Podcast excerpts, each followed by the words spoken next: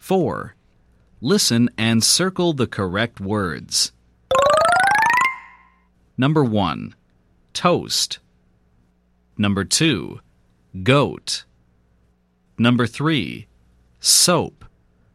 Number 4. Boat. Number 5. Coat. Number 6. Toad.